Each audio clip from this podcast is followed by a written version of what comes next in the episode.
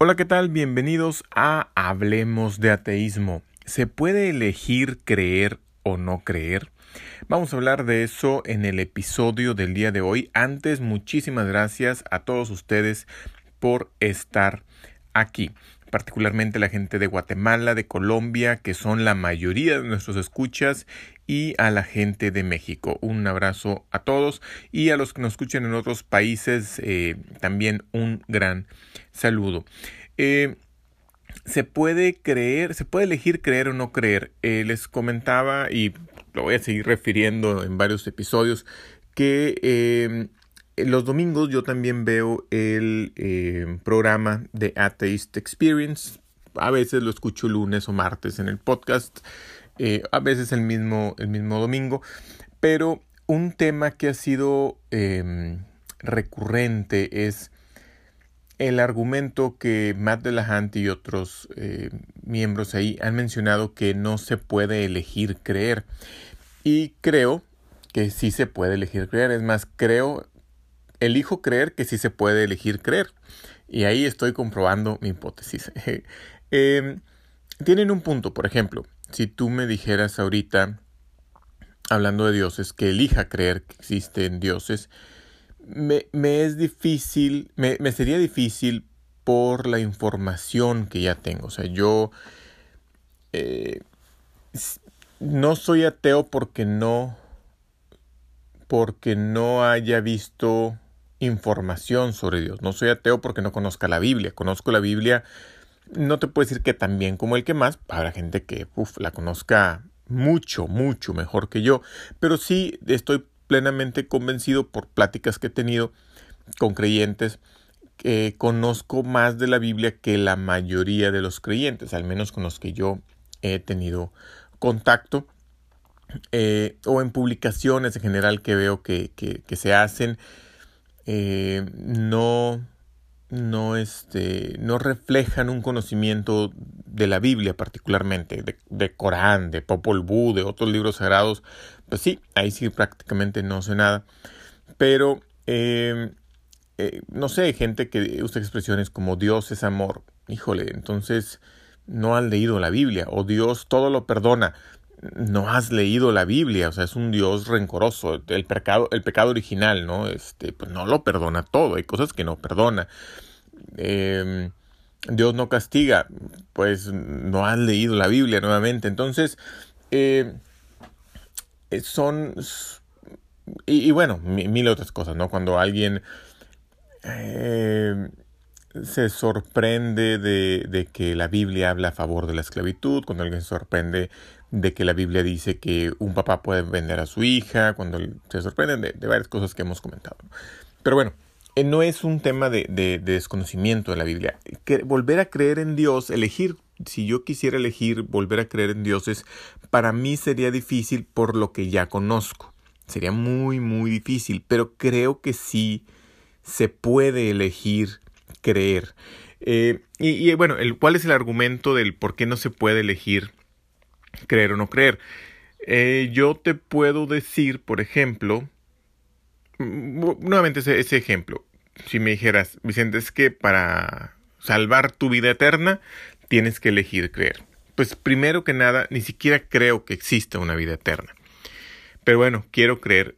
Y, esto me lleva al, al por qué digo que sí es posible. Eh, tengo varios amigos que han pasado por esto, pero voy a hablar particularmente de uno. Eh, este amigo era alguien que decía, pues yo no sé si existe o no existe y no es algo que me interese mucho. O sea, si existe, pues yo estoy bien y ya, no voy a misa, pero, pero pues trato de ser buena persona. Era así un, una persona que tenía una vida, digamos, muy promedio, lo que yo he visto, al menos en el norte del país. Sé que en el sur de México hay más... Eh, más extremo, más, más fanatismo o más a lo mejor fanatismo puede tener una carga negativa y no necesariamente el creer es negativo. Más devoción, más, más creyentes que en el norte, al menos es mi percepción, por la parte en la que yo vivo, eh, así, lo, así lo percibo. Em, y él, te digo, era una persona que se declaraba creyente, pero pues, no le había pensado mucho en eso, no era un tema que tampoco le llamara particularmente la atención y no había decidido pues dedicarle tiempo de estas personas que no conoce la Biblia este pero bueno pues desde chico lo le inculcaron la religión su mamá si era creyente iba a la iglesia eh, hasta eso ocasionalmente según tengo noción eh, pero era creyente en su momento, pues, lo llevó al catecismo, la comunión, etc. Pero él a sus hijas ni siquiera las había llevado a, bautizar, ni primera comunión y todo esto. Lamentablemente fallece su mamá, una, una mujer joven para haber fallecido, digo, 60 años, eh, no es algo inusual, pero este no es lo que se esperaba, ¿no? Aparte, pues muy activa y demás. Fue, fue una muerte eh, pues lamentable como pues casi como todas, no todas son lamentables, pero una muerte lamentable, una persona, eh, una buena persona y demás. Bueno, a raíz de que fallece ella, me, me, di cuenta que él comenzó a tener un cambio en su, en su relación con la iglesia. Y recuerdo haber ido al funeral de su mamá y recuerdo que me dio mucho coraje no, bueno, no mucho coraje, me molestó, se me hizo de mal gusto. La verdad es que no fue coraje, fue, fue una especie de asco, una especie de disgusto de que estaba ahí un sacerdote diciendo, eh, pues ella ya se fue y está con Dios en este momento, ya no experimenta dolor, y si tú la quieres volver a ver, tienes que, si ustedes la quieren volver a ver, tienen que pegarse a Dios y pedirle a Dios para que les permita estar junto con ella. Me molestó porque pues implica un secuestro del ser querido, ¿no? Implica un yo la tengo, tú la acabas de perder, estás en tu dolor, estás en tu primera parte del proceso de duelo, estás eh, muy vulnerable. Y en ese momento que estás más vulnerable te digo, yo sé dónde está, sigue viva, y yo la tengo. Y si quieres volverla a ver, tienes que hacer lo que yo digo. Digo, no lo dice así, no es el enfoque. Probablemente el sacerdote es creyente y, eh, y lo veía de, de, de, otra manera, ¿verdad? Lo ve como algo bueno y demás, pero... Y realmente cree que, que es así. Pero por un lado el sacerdote ni siquiera sabe con certeza si esta persona fue buena o mala. Nunca me ha tocado, o, si fue, cómo será juzgada más adelante, ¿no? Solo Dios juzga.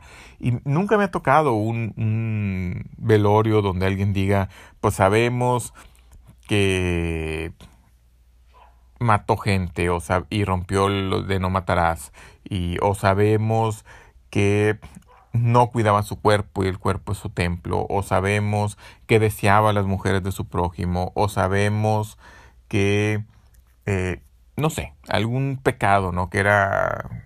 Es que la gula ni siquiera decir que cometía gula, pero la gula no es un pecado como tal, ese fue un invento posterior. Luego platicamos de los pecados capitales. Em, y, nunca he escuchado que alguien diga, pues esta persona probablemente se fue al infierno. Era homosexual, seguramente está en el infierno. Este, digo, y manejo mucho ese concepto porque es un tema que, creo que es muy fácil de, de, mostrar y creo que ha habido una evolución reciente en la, historia acerca de eso. O era una mujer que no se sometía a su marido, está en el infierno, ¿no? Eh, el ladrón, un ladrón, Jesús lo dice, que un ladrón no tiene cabida en el reino de los cielos. Era una persona que robó dinero y era un político corrupto, que no necesariamente es pleonasmo, debe haber. Conozco gente que considero son políticos honestos. Eh, puedo estarme equivocando, pero así es mi concepto. Eh, pero bueno, probadamente esta persona robó. Jesús muy claro dice en el Nuevo Testamento, o dicen que dijo, nuevamente, pero sí está todo el Nuevo Testamento, ¿no? Donde dicen que dijo, nada lo escribió Jesús. Eh, entonces dicen que Jesús dijo que eh, si robabas no tenías cabida en el reino de los cielos. Y nunca he escuchado a un sacerdote decir, digo, tampoco he atendido una misa de una persona que, que, lo mataron robando, ¿no? Por ejemplo, ni tiempo a lo mejor de arrepentirse. Eh, pero dudo totalmente que digan, esta persona este, eh, está en el infierno seguramente y pórtense bien para que no lo vean. Este, sería muy raro, ¿no? Eh, y, siempre es asumir que está en el cielo y entonces si lo quieres volver a ver, tienes que hacer lo que yo te diga. Es un secuestro eh, espiritual. De entrada asumiendo que existe un espíritu y partiendo de ahí ese espíritu lo tenemos nosotros en esta religión en específico. Y eh, no te voy a dar pruebas de que así es, pero tú tienes que creer. Y si no crees, no la ves. O sea, si es la apuesta pascal, pero espiritual. Y entonces, a raíz de esta. de este sermón y de este hecho del fallecimiento de la mamá, comienzo a ver que él comienza a acercarse más a la iglesia, comienza con mucha devoción a asistir a eventos, sus hijas, eh, a, bautizarlas. Eh, no sé si haciendo donativos, eso es algo que no sé. Pero sí hubo un cambio, sí hubo un cambio en él eh, de decir Dios quiera, buenos días, Dios te bendiga, etc.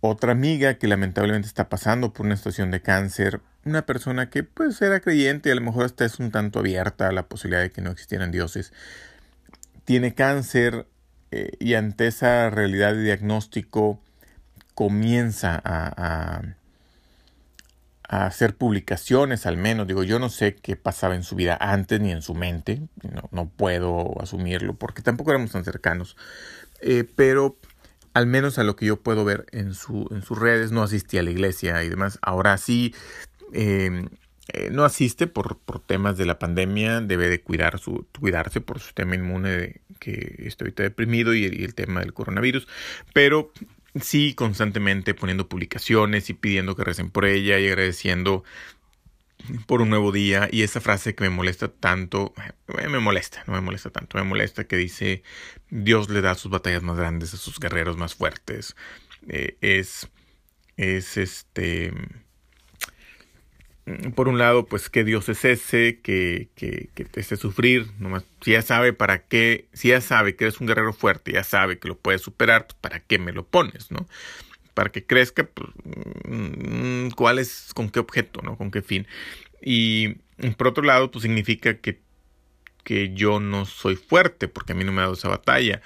Y, y Dios me podría hacer fuerte, entonces no, no, no le encuentro mucho sentido en ese sentido. Pero bueno, frases de ese tipo. Eh, pidiendo que recen por ella, pidiendo que... Y, digo, lo entiendo, puede sonar condescendiente, pero, pero lo entiendo. El por qué ante una situación que te rebasa, una situación en la que tú no puedes, no tienes control, no puedes asegurar que, que vas a salir bien de esto, tiene hijos, eh, y quieres salir bien por tus hijos, tus papás no tienen el poder, quienes a lo mejor en el pasado te habían de niño todo te resolvían o, casi todo lo podían y de grande a lo mejor te han seguido apoyando e, en esto es algo que no tienen poder.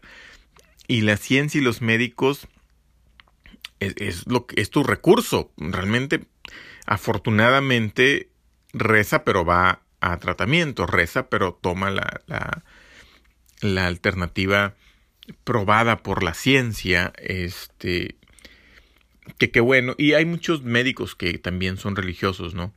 Eh, pero bueno, pues eh, eh, es ese rezo, ¿no? Porque no hay una garantía, no hay una garantía en, en, que vaya a salir bien, no hay una garantía de que no se contagie, no hay una garantía de financieramente cómo hacerle, no hay una garantía de que haya medicamentos, no hay una garantía de muchas cosas y ante esa incertidumbre es lógico querer un ancla, querer un algo más allá, querer algo más poderoso que todo lo puede resolver. Y entonces es donde pienso que entonces es donde pienso que se puede elegir creer. ¿Y cómo eliges creer? Em, por la actividad que realizo también eh, tengo algo que ver con ventas. Y una frase eh, común, no común, frecuente que, que, que, ves en ventas y se le atribuye en ocasiones a Zig Ziglar, dice, compramos por emoción y justificamos por la razón. Jim Rohn, creo que también se le atribuye a Jim Rohn, que es predecesor de Zig Ziglar. Compramos por emoción y justificamos por la razón. Esto es, te estoy hablando de un celular que no necesito. Realmente no lo necesito. Pero me encanta, me gusta. Lo vi y me gustó. Y entonces me gasté una cantidad que no tenía, con una tarjeta de crédito y demás.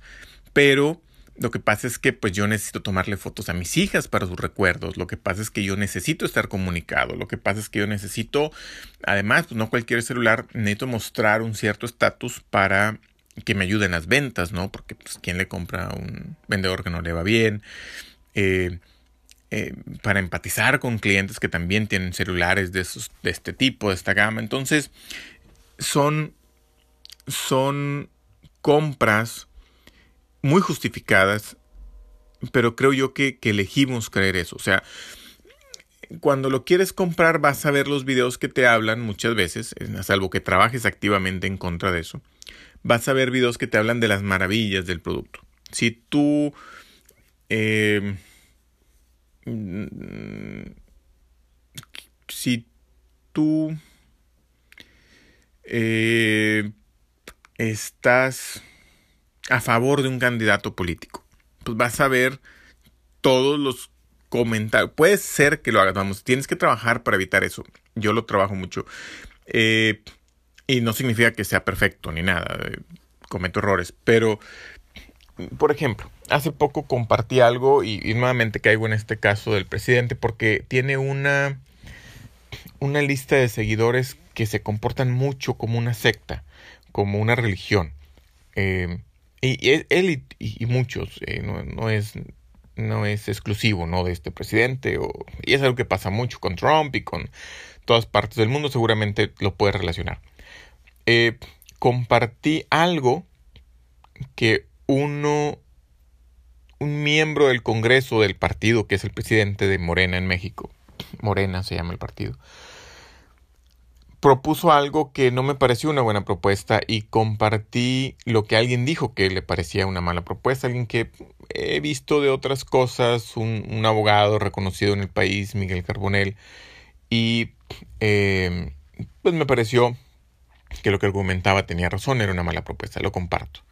Luego alguien en, mi, en mis comentarios inmediatamente me pone que el mismo Miguel Carbonell ya puso otra publicación que no me apareció a mí en mi, en mi feed antes, que decía que ya la legisladora se había desistido de esa publicación.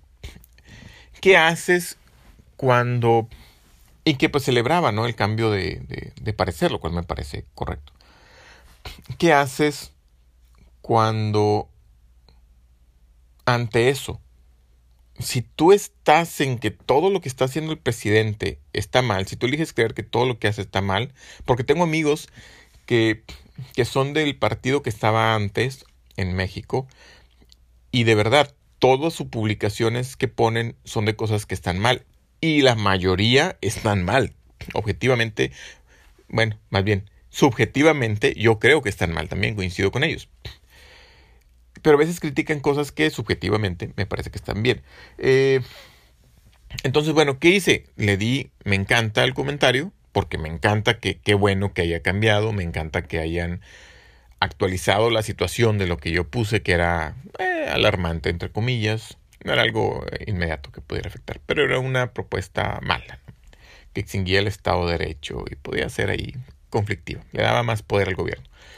Eh, y entonces también compartí, fui a buscar la página de Miguel Carbonell y compartí esa publicación que él hizo para compartir que la legisladora presentó una iniciativa controversial y que la retiró después de que fue exhibida y de que recapacitó, lo cual me parece bueno que haya recapacitado, me sigue pareciendo mal que lo haya propuesto en primer lugar y gente cuestionándome. O sea, primero la que compartió me dijo, oye, pues fíjate que ya la legisladora dijo que va a retirar la propuesta. Se lo agradecí. Y, y está bien. Qué bueno que me corrijan. Pero, pues no, ni siquiera fue una corrección, que me actualicen. Pero luego hubo gente que, que reclamándome, ¿no? ¿Y por qué no pones que ya lo quitó? Y este, deberías de compartir también el otro sin siquiera haber visto que ya lo había compartido. Digo, y no lo culpo. Así como a mí no me apareció la, actualización de Carbonel, quizá a él no, no le apareció la mía. Pero es una persona que siempre que comparto algo que es contrario a, o que habla acerca de lo que me parece negativo o que objetivamente es negativo o con un enfoque hacia lo negativo, algo que se hizo por el presidente o el partido en el que él milita, eh, inmediatamente me comenta para defender al presidente, para decirme que estoy mal o que no debería o que mi o que ese punto de vista que comparto o el punto de vista que yo comparto está equivocado para contraargumentar. Pero a él nunca lo he visto compartir cuando algo está mal y hay cosas que están mal, o sea, eh, cosas que él mismo hubiera criticado y criticaba de, de gobiernos anteriores. Eh, por ejemplo, hubo un recorte a salud para el presupuesto de este año. Lo, liberaron en noviembre del año pasado. Y no es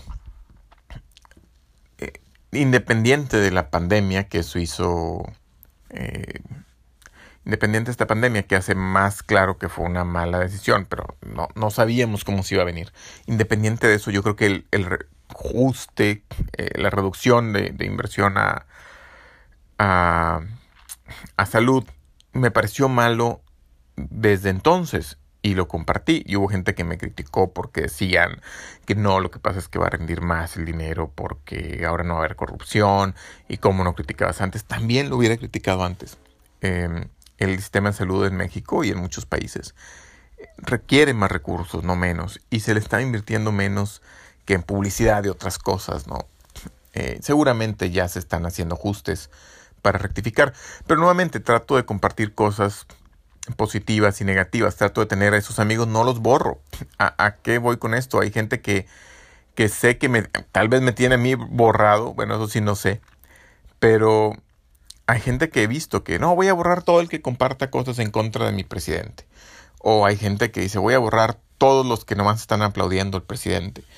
Y eso hace que tú elijas qué creer, porque simplemente te vas a ir con una sola fuente de información, con fuente tendenciosa en un sentido o en otro. Y, y eso, eso hace que justifiques lo que emocionalmente ya decidiste. Tú emocionalmente quieres creer que el presidente es totalmente bueno, que es totalmente honesto, que, que él es diferente de los demás y que los demás eran totalmente malos. Y entonces te vas a ir con fuentes que totalmente confirmen y te den argumentos para razonar tu emoción. Eh, o al revés, cuando tú dices, oye, pues este presidente es contrario a mis intereses porque yo pertenecí a un partido y entonces pues ya no hay la estructura que me apoya a crecer entonces voy a ver todo mal de este presidente, de este gobernador, de este alcalde. Y así, eh, digo, creo que le queda mucho tiempo a eso, pero y así también en la religión. Yo tengo un problema muy grande y si hubiera un Dios, me serviría, o creo que me serviría creer, tener esa fe, tener esa esperanza y entonces voy a buscar solamente fuentes que hablen de que Dios sí existe. Estoy seguro que hay gente que no me sigue por mi ateísmo. Estoy seguro que hay el algoritmo de Facebook incluso lo hace por nosotros. Eh, el algoritmo de Facebook seguramente no le muestra a mucha gente cuando yo comparto eh, alguna liga, alguna información de ateísmo, no se la muestra a quien cree que no le va a interesar. Yo mismo tengo seres queridos y amigos creyentes que comparten mucha información de ciertas páginas de, religión y he bloqueado que en, Facebook que no me muestre las publicaciones de esa página, independiente que las haga mi amigo o alguien más. Y entonces yo tengo una percepción de mi amigo, yo elijo creer que mi amigo, mi familiar, mi ser querido es menos religioso de lo que realmente es, porque yo no estoy viendo todo lo que publica eh, y caigo en esto, en que yo estoy eligiendo creer que no son tan religiosos gente que, yo estimo, ¿no? Y, son más religiosos de lo que yo, o al menos que comparten más cosas de lo que yo quiero percibir. Entonces creo que sí puedes tener un deseo de, de creer algo emocionalmente y a partir de ese deseo eh, tomar decisiones que afectan la información que recibes y afectan con eso tu percepción de la realidad. Creo que sí es posible eh, elegir creer algo. También creo que es posible que llegue un punto en el que ya no hay marcha atrás. Eh, he visto muchos casos de gente que se declaraba atea y seguramente era atea y luego cree. Creo que probablemente estaban en un punto en el que todavía podían cambiar. Eh, yo no creo con la información que he visto, si viera muchas veces esa misma información que pudiera creer. Por ejemplo, hay para quien la apuesta pascal que vimos hace unos episodios es una buena razón para creer, para elegir creer. Oye, pues si no creo me voy al infierno, mejor me dejo andar viendo estas tonteras de ateísmo y me pongo a ver la Biblia y cosas que hablen de Dios. Y, estando en ese límite, pues entonces eh, pueden elegir creer, elegir ver cosas que les fomenten su, convicción y terminar convenciéndose. Pero si ante esa duda de decir, híjole, y si sí tiene razón la apuesta Pascal, mejor creo, bueno, si, si así como ven información a favor del por qué creer por la apuesta Pascal, comienzan o comenzaron a ver información sobre por qué la apuesta Pascal es una mala razón para creer, se salvan de esa parte. Y una vez que ya viste por qué la apuesta Pascal, aunque suena muy bien la primera vez que lo escuchas, eh, al menos fue mi caso, me pareció muy lógica, ya que le, piensas un poco y dices, mm, bueno, realmente no es tan buena. Ya aunque le escuches muchas veces la apuesta Pascal o, versiones de la apuesta Pascal o argumentos más fuertes a favor de la apuesta Pascal, ya no tiene el efecto. Ya este, dices, no, pues ya, este, ya vi que no es tan buen argumento y, y lo que le agreguen cae sobre la misma mala base y ya no puedes elegir creer con ese argumento. Entonces, eh, creo que sí hay un punto en el que se puede elegir creer, creo que sí hay un punto en el que ya no es posible elegir creer. Y esto no significa que, que yo no pueda creer, ni que, ni que haya elegido no creer. Yo estoy abierto a creer. Simplemente lo que he visto hasta ahora, he buscado información a favor, información en contra, y con la información que tengo en ambos sentidos, más información de lo mismo no me haría creer. ¿Qué sí me haría creer? Eh, dependerá, no lo sé, pero, pero dependerá de un Dios si es que existe y quiere que crea, eh, mostrarme esa información. Seguramente de existir hay manera de probar que exista y sabiendo que existe, pues no podría no creer, como lo he dicho en otros episodios. Quizá con lo que sea hasta ahora elegiría no venerar a ese Dios, porque es un Dios que no que no me parece bueno o no me parece venerable. Eh, pero, nuevamente, tal vez sí lo sea y, y ese Dios me pudiera dar los argumentos o darle a alguien los argumentos para hacerme ver el error. Y entonces vamos a llamar a este podcast Hablemos de ateísmo y vean por qué sí todos debemos de creer. Pero hasta que eso no suceda, pues no, no creo. Y, y de verdad, de verdad, veo información sobre argumentos de ateísmo y veo información sobre eh, por qué sí creer. Y he visto videos y debates y demás donde se ven, en los debates se ven ambos puntos de vista. He visto videos de gente que dice por qué está mal ser, ateo, cada vez con menos paciencia porque son los mismos argumentos que ya conozco y que y veo falacias falacias, no necesariamente, errores en su argumentación y, pues ya. Pero esto que te digo, eh, digo, es algo que a lo mejor hacía en alguna ocasión, pero es algo que, que le puse más atención cuando vi que Elon Musk lo, lo mencionaba. Decía Elon Musk, cuando yo decidí que, o cuando comencé a pensar que sería bueno hacer una empresa para mandar cohetes al espacio y que con una misión final de, de que seamos una especie multiplanetaria. Busqué información en contra, por qué es una mala idea, por qué los cohetes son malos, por qué no deberíamos mandar satélites, por qué eh, no deberíamos vivir en varios planetas, o cuando se eligió Marte, por ejemplo, de que hoy pues los, los el hombre debe ir al planeta Marte. Bueno, ¿y por qué Marte? ¿Por qué no ve Mercurio? No, Venus, perdón, Mercurio está demasiado cerca del Sol. Mercurio, Mercurio se parece más a la Tierra en varios aspectos. Pues Mercurio más que Marte, ¿no? Eh, ¿Por qué Marte no? ¿Cuáles son los problemas? ¿Cuáles son los retos? ¿Cuáles son las desventajas de Marte? ¿Cuáles son las ventajas de Venus? Y, buscar información en contra. Y, y, lo comencé a hacer. O sea, decisiones que he tomado en mi vida estoy por tomar una decisión importante laboralmente hablando. Bueno, ya está tomada, pero, por materializarse, pero ya tomé la decisión de un cambio laboral.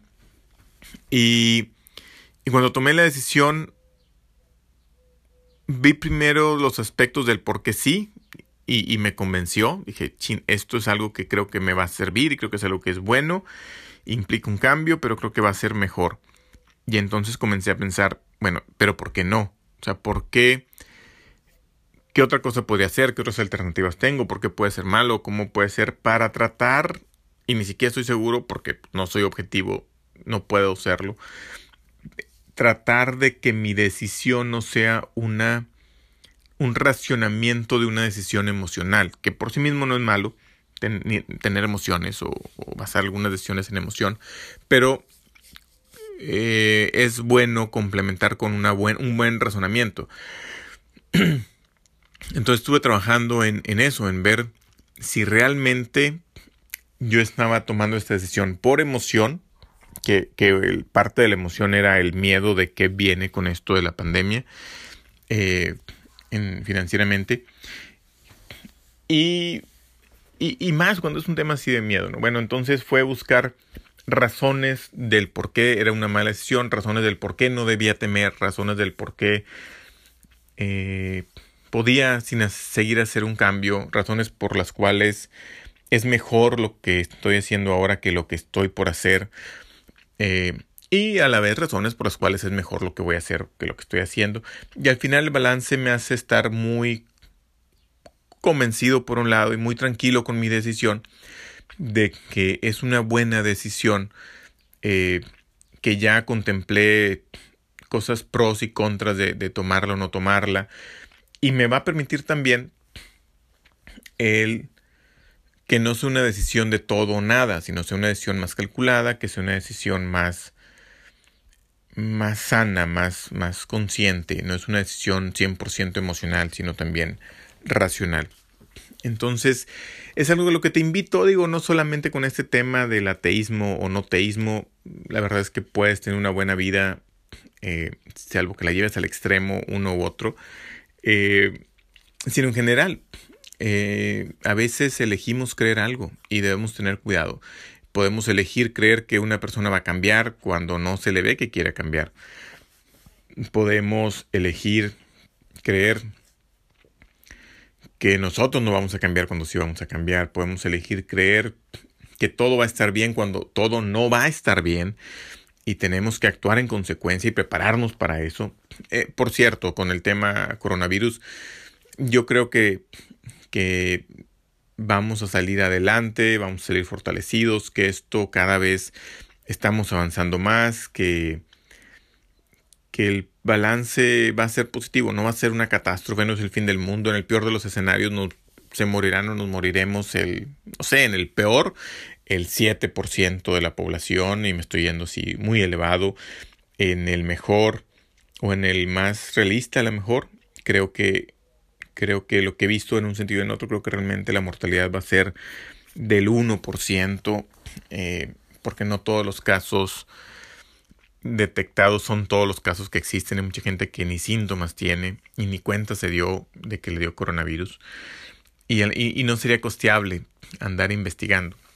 Eh, pero creo que vamos a salir bien, creo que la, la, economía se va a tardar en recuperarse un tiempo, pero eh, pues se va a recuperar y, de alguna manera u otra tendremos que, ver la manera de salir adelante y creo que la mayoría lo vamos a poder lograr.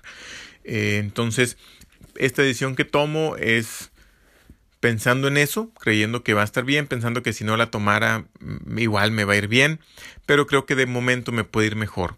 Si tomo esa decisión, creo que de momento es la apuesta más segura, creo que independientemente de que hubiera un no coronavirus, puede ser una buena decisión.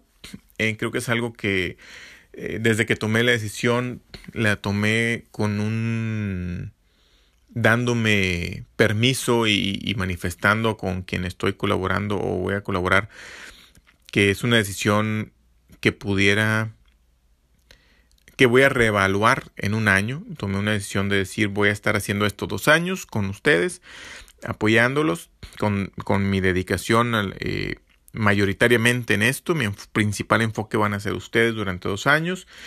Y al año evaluamos si eh, voy a cambiar de, de esa idea o esa decisión que estoy tomando ahorita de enfocarme dos años para que el próximo año que quede, eh, dentro de un año, hacer la transición a que alguien más tome la batuta y que sea algo que transicione bien.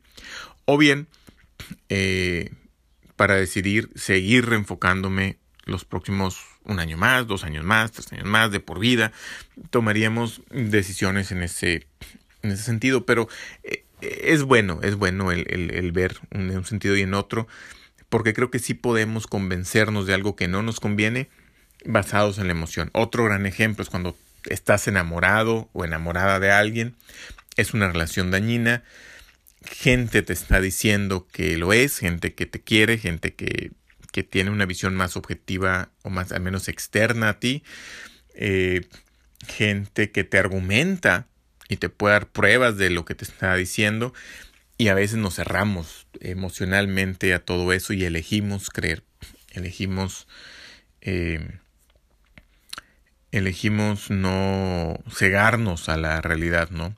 Es algo que nos puede pasar, es algo muy humano, muy normal, pero creo que es bueno que, lo trabajemos. Entonces creo que es posible elegir creer, pero también creo que hay un momento en el que ya no, en el que ya no se puede. Esa persona que te hizo mucho daño, llega un momento tal que te daña, llega un momento tal que la evidencia es tanta que ya no puedes volver a creer, que ya te das cuenta de la realidad y que aunque te diga que va a cambiar, eh, ya no, ya no le crees, ya no, ya no eliges. Y a lo mejor ahora estás nuevamente basándote en emoción y, te estás negando una, una realidad. Eh, eh, en ese caso puede ser sano hacerlo así. Hay muchas personas y hay muchas personas con las cuales puede tener una relación sana. Este, y si esta persona cambió, pues tal vez, pero no, no tienes para qué arriesgarte. Hay otras personas que, te pueden tratar bien. Y esta persona si cambió, pues ojalá así haya sido y tenga una relación sana con otra persona. Em, pero bueno, eh, volviendo al tema del ateísmo, yo no es que elija no creer, la, la, emoción al contrario está enfocada en sí poder creer, está padre eh, tener una deidad a la cual pedirle que te ayude o dejar en manos de suena atractivo, suena padre y por eso he buscado argumentos a favor de la creencia en dioses. Pero cuando he visto un buen argumento de la creencia en dioses, he visto contraargumentos. Y cuando he visto los contraargumentos, he visto argumentos en contra de los contraargumentos. Y al final el balance es tal que en este momento, a los argumentos que he visto, ninguno me hace que, que crea que racionalmente es justificado creer. Nuevamente, no estoy diciendo que Dios no exista. Lo que digo es, no veo razones, argumentos para creer que existe. Ah, bueno, argumentos existen, ¿no? Pero argumentos buenos que no se puedan refutar de mejor manera. Eh, entonces sí creo que llega, hay un punto en el que una persona puede elegir creer o no creer en base a una emoción, sesgar su visión a solamente fuentes que le confirmen lo que quieren creer, porque tengo conocidos que les te, platicaba que, que, yo dejé de promover el ateísmo abiertamente y por qué en este podcast no estoy dando todos mis datos y por qué no lo estoy compartiendo en mis redes sociales y por qué se llama Hablemos de ateísmo y no otro nombre. O sea, yo quiero que el que quiere saber de ateísmo, venga aquí, no buscar yo promover a gente que no está buscando saber de ateísmo. Eh, porque una persona me, me, decía, es que yo en este momento de mi vida necesito creer. Y yo creo que en este momento de, y lo platicábamos en alguna ocasión sobre si promover o no el ateísmo, eh, en este momento hay gente que necesita creer. En, dioses he visto un resurgimiento muy fuerte en, en comentarios religiosos, de, de, conocidos y no les argumento en contra porque tal vez necesitan en este momento, tienen miedo y ese miedo les hace querer creer y se van a cegar, se van a cegar a todo lo que hable en contra de creer. Entonces, es lo que cree necesitar, ni siquiera necesariamente lo necesitas, ¿no? Alguien que está en una relación eh, violenta no necesita la relación violenta, pero cree que necesita a esa persona, cree que depende de ella, cree que sin esa persona se va a morir, aunque esa persona literalmente o figurativamente la esté matando, ¿no? O lo esté matando. Entonces, em, a veces elegimos creer lo incorrecto. Y por eso es lo importante de buscar información a favor y en contra. Pero bueno, eso es todo por el día de hoy. Me extendí muchísimo. Gracias por haberme acompañado. Espero que eh, hayas encontrado algo de, valor en, en, esto y me encantaría escuchar tu voz y escuchar tus comentarios en encore.fm diagonal HDA, anchor.fm diagonal HDA, hablemos de ateísmo abreviado. Nos vemos, que tengas excelente semana, échale muchas ganas. Eh, y espero salgamos todos fortalecidos. Eh, enfócate en lo que está en tu en tu área de influencia. Hay cosas que no están en nuestra área de influencia y pues aceptarlas, pero trata de hacer y enfocarte en lo que sí. Hasta luego, nos vemos la próxima ocasión.